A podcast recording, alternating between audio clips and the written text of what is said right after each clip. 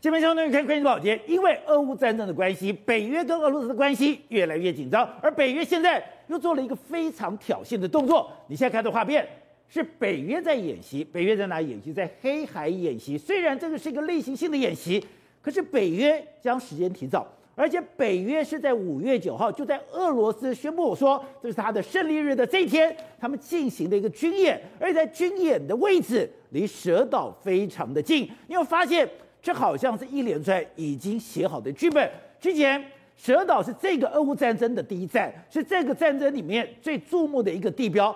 之前是看到了乌克兰开始对于俄乌这个蛇岛进行轰炸。将蛇岛上面所有俄罗斯的设备，甚至你飞在上面的直升机，我将你全部的摧毁。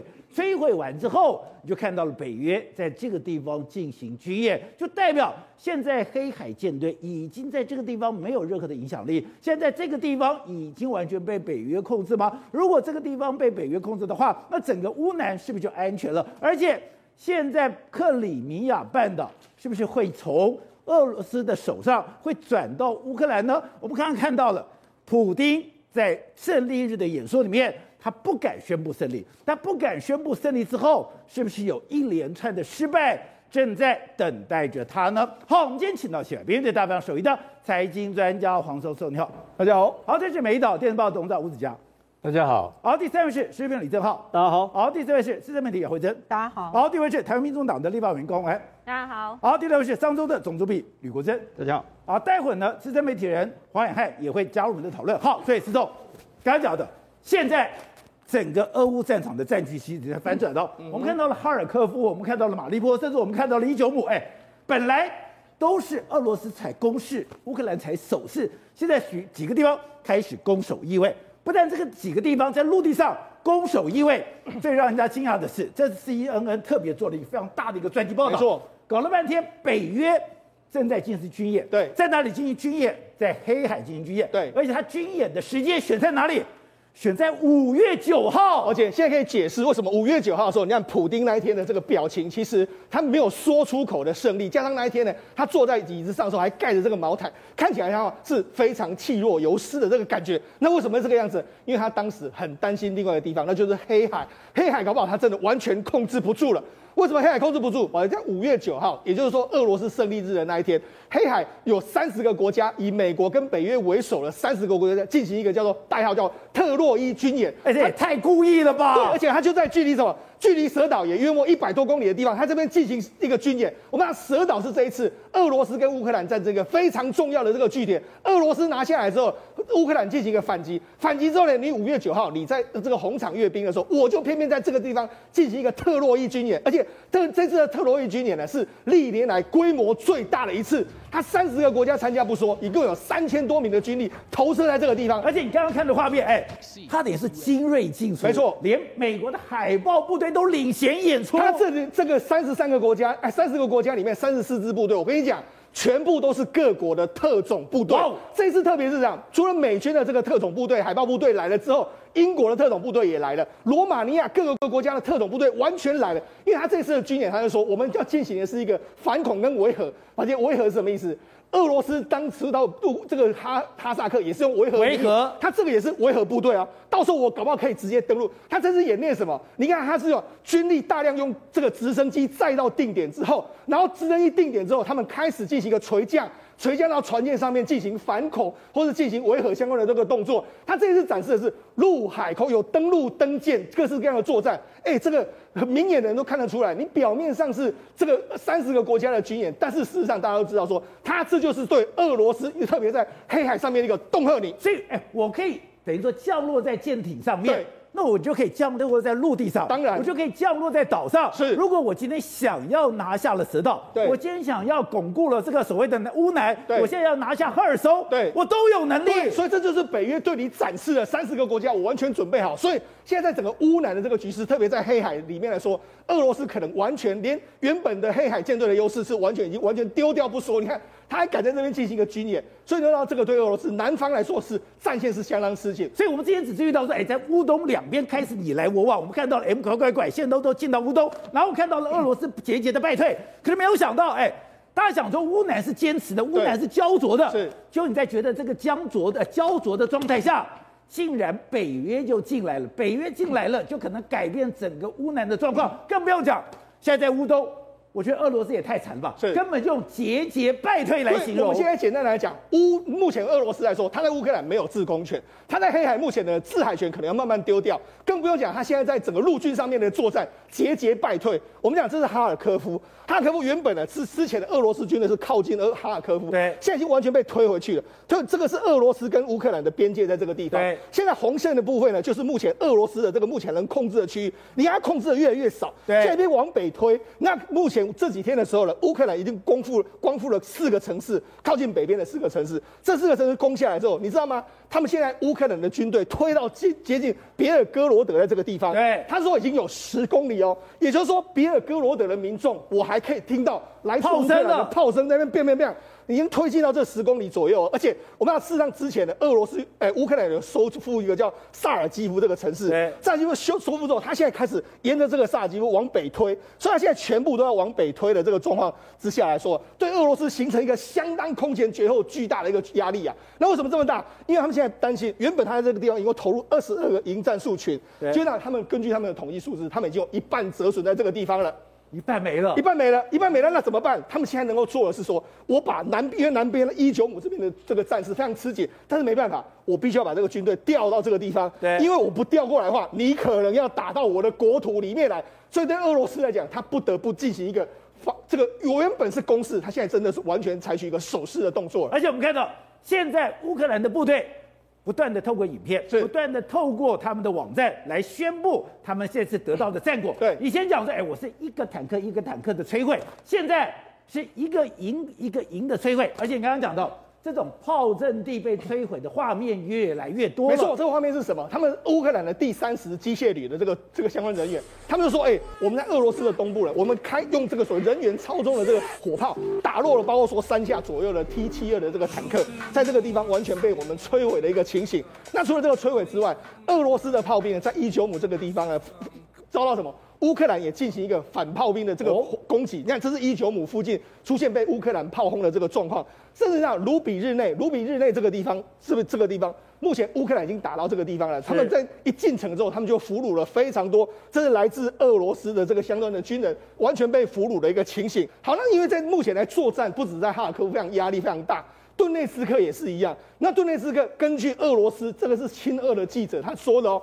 原本呢，我们是一比十、一比四十的这个压，这个所谓军力。但目前为止来说，俄罗斯的军队被迫，我刚才讲嘛，被迫从乌东这个地方往北调。往北调的时候，目前在乌克兰顿内兹克这个地方，他说双方的突击队比例是一比一。你做一比一的时候，我完全没办法把乌克兰的军队赶走。所以你你又看到很多画面是这样。俄罗乌克兰的这个军队反而开始，他用这个武器开始在攻击。你看，对，这一个纵队里面在乌俄罗斯的军队，我用这个炮轰进对你进行一个突击的动作。这个俄罗这个乌克兰的军，哎，俄罗斯的这个火车，你看他们的战车就一个一个在路上就这样子爆掉了一个状况。对，他就一个一个一个这样子来攻击你。那除了这个攻击你之外，你看这也是一样。这个因为他们现在非常尴尬是，是这台坦克车，它原本在这个这个树林里面，就走一走之后，你看往往右走，哎，遇到一个这个地雷，把它炸掉。对，炸掉之后呢，没想到它又马上再又往别的地方走的时候，又被炸掉。也就是说，这是什么？这地方是非他们非常多的地雷困困住他们，他们也没办法前进，没办法后退。更惨的是，搞不好这个地雷还是他们自己埋的，他们也不知道。所以呢，人家就说哇，这个俄罗斯的军队在这个地方真的遭遇到相当大艰困的一个局面了。所以说，现在在俄乌的战场上面，俄罗斯的军队反而变成猎物，是正等待着被猎杀。你看他走来走去，完全就一左左边是个地雷，右边又是个地雷。好，那除了这个之外，这个画面也相当经典。这个画面是什么？一个俄罗斯的军人，他想说，哎，我都没有看看到我这个敌人，我准备准备要开始对你进行炮轰的时候，就没想到。黄螳螂捕蝉，黄雀在后。你以为你没有人看到，上面就有个无人机在盯着你。你想去伏击？对，你被伏击。你要伏击别人，我先丢。我现在从空中，你看，他就是用这个手动的方式丢了一颗这个手榴弹下去之后，就把这个人炸掉。所以那事实上，这个整个整个战，从这个画面你可以非常明显感觉到。俄罗斯真的是完全处在一个被狙击的那一方。我们曾经讲过，在乌东战场上面有一条非常重要的 M 零三公路的这个生命线，但在这个约莫是在卢比日内这一带的地方，也有另外一条公路。这条公路就是这条黄色的这个公路。哦，这公路是什么公路呢？因为我们知道这个地方是乌克兰非常重要利斯坎斯科的这个城市。这个城市来说的话，是乌克兰非常北边靠近乌东非常重要的一个根据地。这个巴穆尔特是他们的后后后勤补给，所以这一条可以说是乌克兰军队在前线的这个生命线。就那乌俄罗斯怎么办？他们第一个时间，他们就想办法把这个地方炸掉。炸掉说，哎，我想要说断断你的这个后援之后呢，我就可以吃断你的后援之后，我就可以吃掉这个城市。对，就没想到，哎，吃吃不掉。原本一开始是俄罗斯在炸，就俄罗斯炸炸炸之后，他们讲，哎，战事不利，战事不利这样。现在乌克兰也开始在炸。就你看这个局面是什么？俄罗斯的军队准备要通过这座桥，要回去的时候，结果没想到整个桥被炸掉之后，他们这个整个这个，你看很多坦克车就完全掉到海里面的一个状况，掉到河里面的一个状况，他们的想撤退都可能呈现一个非常难的一个局面。而且在这个战争里面，不但是你的军力上面出现消长，是更不用讲两边的士气、两边的斗志，俄罗斯的斗志已经慢慢在消沉。对，可是没有想到，哎。即使在亚速钢铁厂，这些人已经不见天日了好几个月，对，居然还战斗力十足，对，这就彰显出乌克兰的精神力道是多强。你看，这是乌这个呃这个所谓的亚速钢铁厂外面的时候，你看这几天的时候还是一样，外面钢铁厂还是不断的被炮轰。你看人家炮到拍到画面，你看这亚速钢铁厂的外面每天都很多炮一直不断的打，但是。根据美国情报的官员就说，他们最近打已经用哑弹在打，你说不是精准导弹，它反正能炸就炸，如果乱炸一通，他乱炸一通的时候，你说下面的这个钢铁厂的人员怎么样？我们讲这是钢铁厂里面亚速钢铁厂里面的这个军人，那他就说我在我所他现在所在的位置大概是地下两层左右，他说地上的第一层还有地上的第二层完全都会被炸掉。天哪，哎，他旁边还有火光，他完全不怕，而且他说他就在他说的同时，旁边还非常多炸弹在炸。很多很多爆炸声，他说我还是会坚守到最后一刻。那你想说，哎、他们就躲在里面？不是，他们有时候是躲在里面被炮轰的时候，但如果必要的时候，他们会上到马利波的这个街头上面，跟俄罗斯来进行一个交战。而且他们是怎样？即使是有任何一个人受伤，他们也都你看有一个士兵受伤之后，他们也是要想办法，大家互相掩护，把这个人拖到这个休息的地方。你看，整个跟相对于俄罗斯根本不管你士兵的死活，两国之间的精神战力真的差距非常大。走，我们开始讲是北约也太故意了吧？你竟然在俄罗斯五月九号胜利日这天，在北约进行一个特洛伊的军演，特洛伊的军演就代表。我在蛇岛那么近，难道你想要夺回蛇岛吗？还不止如此，当北约的武器进到了乌克兰之后，我们才发现他是选择过的，他完全去找你是俄罗斯武器的这个克星，难怪这一次 TOS One 在这个战争里面完全发挥不了作用。对，因为 TOS One 最大最大射程就是六千米，就是六公里，你看起来当然是很厉害，没有错。可问题是它射程是六公里，对不对？因为我们一直跟大家讲了。这个美国啊，或是北约给乌克兰精确制导武器射程多少？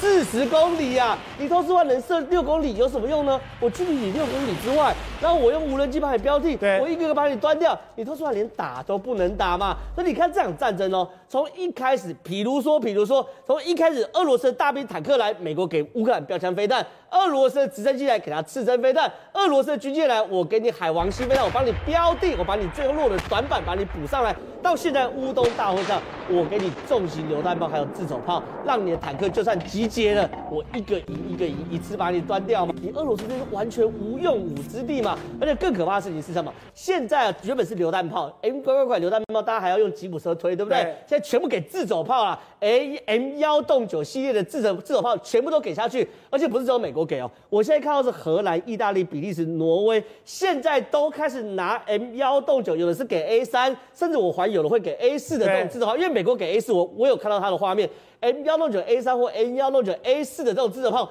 全部给乌克兰，状况是这样：原本 M 乖乖拐在两边对阵的时候，我帮你打掉，对不对？可现在，比如我们在哈尔科夫，是不是看到非常多乌克兰往北俄俄罗斯士兵往北逃的画面？你往北逃的画面中，那 M 乖乖拐再用所谓的榴弹车，呃，再用吉普车拖来不及啊。可如果是自走炮，开了就走，我一路开一路追你，越往北我继续打你，继续打你，继续追你，继续追你。那这个东西就是在因应这个战场嘛。所以我们来看这个画面，是乌克兰第五十式机械化炮旅，哎，他去瞄准俄罗斯的这个所谓的坦坦克。这个坦克，你看哦，一整列坦克在那边走，你看哦，第一个坦克被打到多准，然后后面的有三四五六台的的的坦克，对不对？开始了，有的要往田间试上，有的要掉头等等的。你看第二台继续在打，然后呢，连续三四五台一个一个瞄准把你端掉，甚至你看烟烟烟烟在跑，对不对？有个坦克过来进到烟里面，照样把你打掉。那它是一支标定，你你看这坦克是在烟雾里面都被打掉的，都可以准准打到了。所以他这个标。以前我们在这个战争开始的时候，曾经问过一个问题：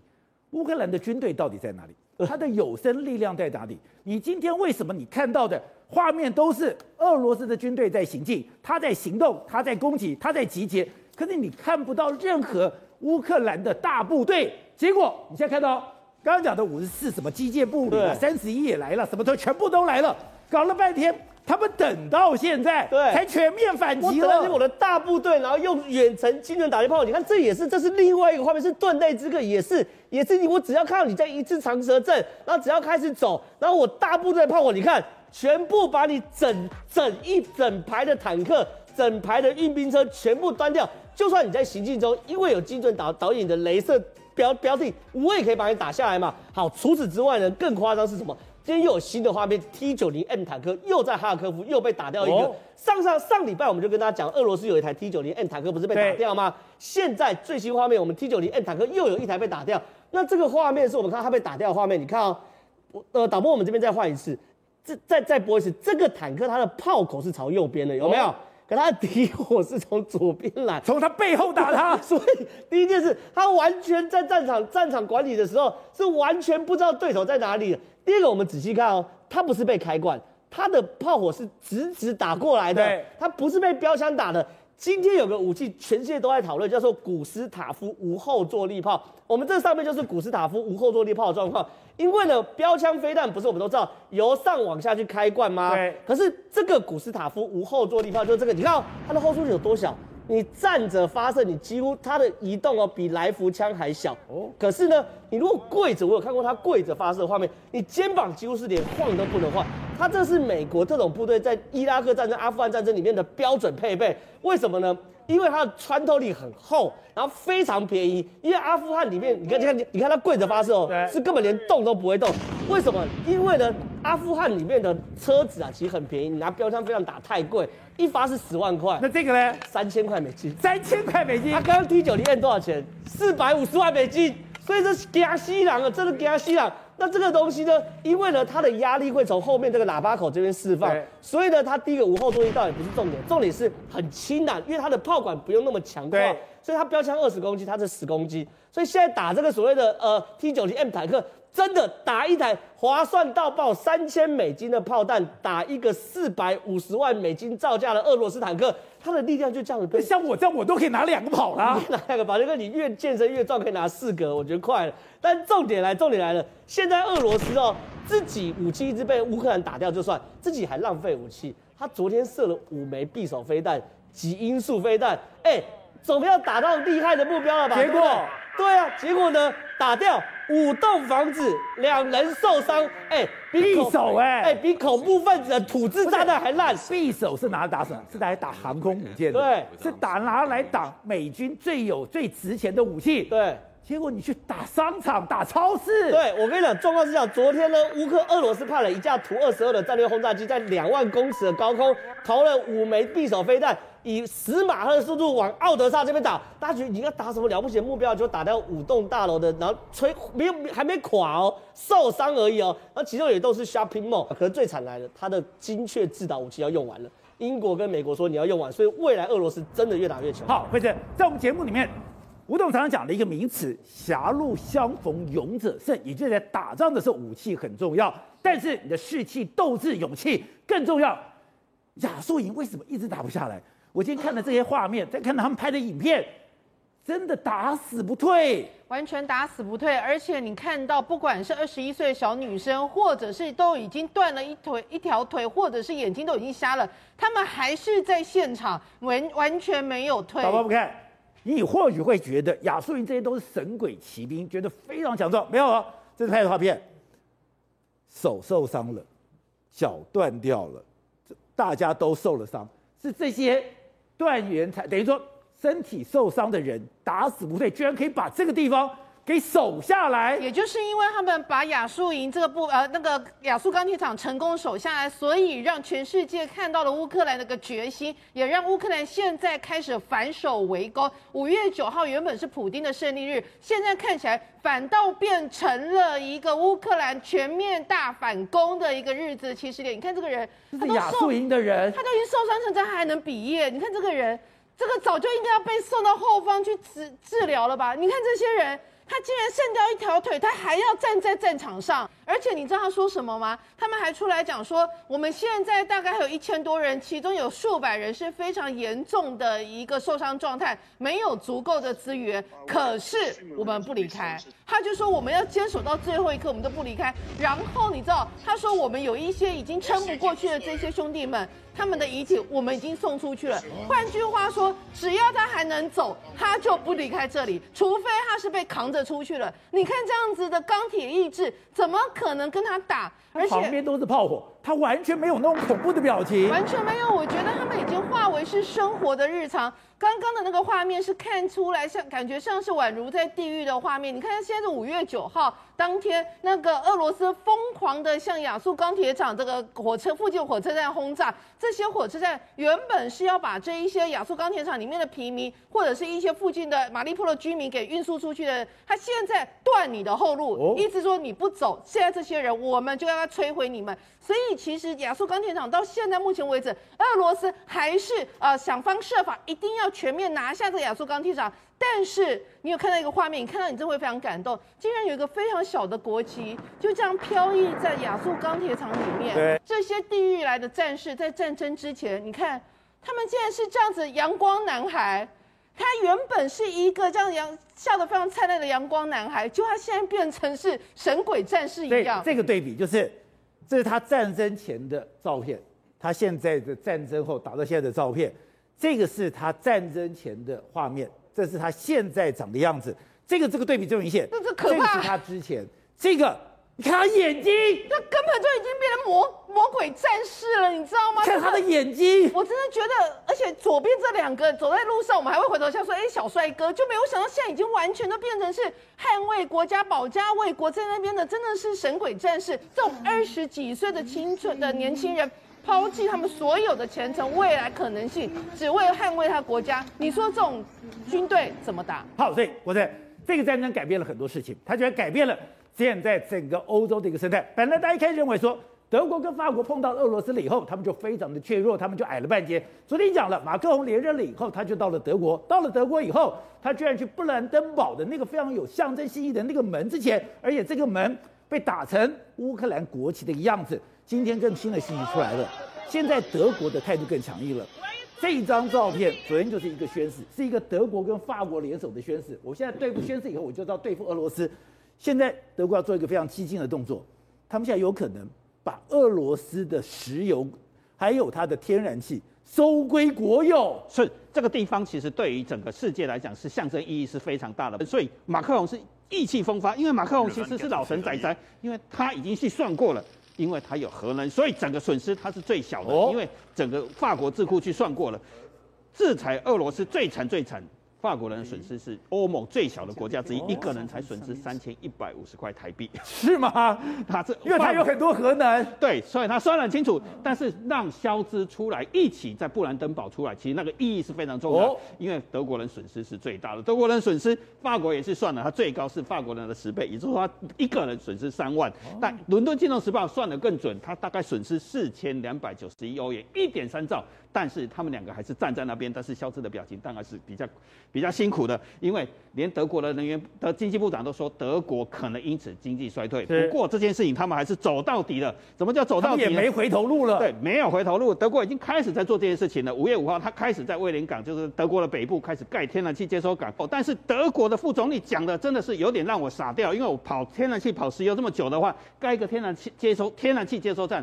五到十年才盖得完。德国总理竟然说，他副总理说，只要十个月他就可以盖完了。所以这个速度真的是非常的快。他要赶在今年冬天盖好。对，我们真的很难想象。但而且现在国际的航运新闻也出来，德国还租了三个临时的天然气船改用的浮动式的天然气接收站。一个本来在国际造价最多最多五亿，德国三个你要花多少钱吗？三十亿，等于是世界的一倍的价格。所以它真的是会跟俄罗斯切断天然气的脐带。对，所以最狠的一招，德国已经使出来了。德国的路透社，路透社悄悄做了一个独家报道，说德国最近悄悄的做一个法案，是批准了一个法案，叫做可以让企业。政府去控制能源企业，哦，没想到他控制的是什么？原来德国柏林地区的百分之九十的天然呃石油，你加的石油，原来还是俄国石油公司控制的。对，他不止不仅是把俄国的石油运到德国来提炼，连那个炼油厂的最大股东还是俄罗斯石油。不过德国政府已经决定要把它用这个法案紧急法案授权之后，它就可以把所谓的。这个炼油厂接收了，也就可以把俄罗斯的俄国的炼油厂拿回己用了。对，把它完全控制，有点像没收这个德俄国的天的炼油厂，变成德国完全是真的铁了心的打造要一个打一打造一个新欧洲新政治共同体。是好，所以董事长，这真的太尴尬，而且选的时间刚好就在普丁，你五月九号，大家看你五月九号到底会怎样宣誓，大家都屏息以待。但你没有升高这个战场，战事你也没有退缩。好，这个时刻。看到北约军演开始了，看到了马克龙去了德国了，就看到了所有各各个地方，从这个马利坡，从我们看到的这个哈尔科夫，从这个伊久姆，甚至现在的乌南，全面反攻了。对，战争打到目前为止，哈，确实已经创造了一个新的世界出来，因为每一个国家或欧洲、美国、北约、亚洲，包括俄罗斯等等，都有产生一些新的整合的互动关系出现。但有几个讯息要特别注意的，就是从五月九号之后，这个普丁所释放出来的讯息，他准备打一场长期的持久战。而昨天的你看到的马克宏跟这个肖兹已经提出一个什么概念呢？要一个新的欧洲共同体嘛？他要做什么工作？你知道吗？他现在要恢复到欧洲欧盟的初草创出的初心，什么初心呢？就是政治的欧洲共同体，就是我们现在回到政，当时结合是政治共同体，要回到这个初心，回到这个初心里面要讲的一个东西，它我们不能够排除太多国家，有很多国家等着参加欧盟，等了几十年，等了十年，等了二十年，这次要突然间要让乌克兰用快速通道参加，这个不公平，所以他要创造另外一个欧盟，他们在着手修改欧盟内部的条约，把很多法规开始做修改。把欧盟另外成立一个欧洲共同体哦，等于一个小联合国的概念，你知道吗？然后里面有一项事情不能用表决的，用多数决通过，安全议题。哦，这就是安全议题。马克龙昨天提出来的安全议题不能用，不能用用多数决就通过。他一他目前的安全议题呢，要全数通过，所以一个国家反对就不能通过了。所以他现在把这个整个欧洲。做利用这个机会，就是昨天英就是这个法德两个国家愿意出来领导欧洲，把欧洲重新做一个整合，做个汤沟，把它抠起来。希望在这个时候做另外一个类似一个这个地缘政治的联盟盟友的一个格局，创造出来一个新欧洲出来了啊！这个大家没想到的一个东西出来。好了，那习近平今天就开始回应了。习近平针对这个东西就提出过回应。希望跟他们两个人，跟德国跟法国来合作推动乌海，就是俄乌的停火协定，希望两边不要打仗，看到没有？外交动作开始马马上马上串联出来了。然后拜登在干什么呢？拜登在拜在在这个白宫啊，昨天签署了一个重要法案，就乌克兰的军事的租借法案，无上限，他 一直给你军火，给你干干干到底，所以你就知道说。大国之间各有各的算盘，但是军事主导就是你刚刚讲到了，今天的这个二零二零这特洛伊足迹二零二零演习谁主导？是北约主导嘛？那北约领导国是谁？美国是美国领导。呃，在那个罗马尼亚这个地方，哎，罗马尼亚是谁刚才去啊？那那个拜登的夫人刚才去罗马尼亚，罗马尼亚距离这个距离这奥德赛奥奥德萨，距离亚速高对吧？距离马马马利波。都很近的距离啊，证明什么事情呢？证明你乌海，你的黑海舰队没有能力封锁这个海域嘛？他很清楚了嘛，所以就知道说，而且他做的是什么？做的是反登陆演习嘛。那从那边如果这个海路给他打通的话，那乌克兰军队可以从绕路这边补给上去，那这个东西，那乌东跟那乌兰部分，俄罗斯怎么可能守得下来呢？所以我刚才讲，世界的情势在转变之下，然后普京的算盘，希望把乌东乌兰抓手上，然后你俩跟我巧巧巧我讲几点的话，那这个东西美国不让，这很清楚了嘛，大家都有各有算盘，但是普京要准备跟他长期就想凹一块东西回家。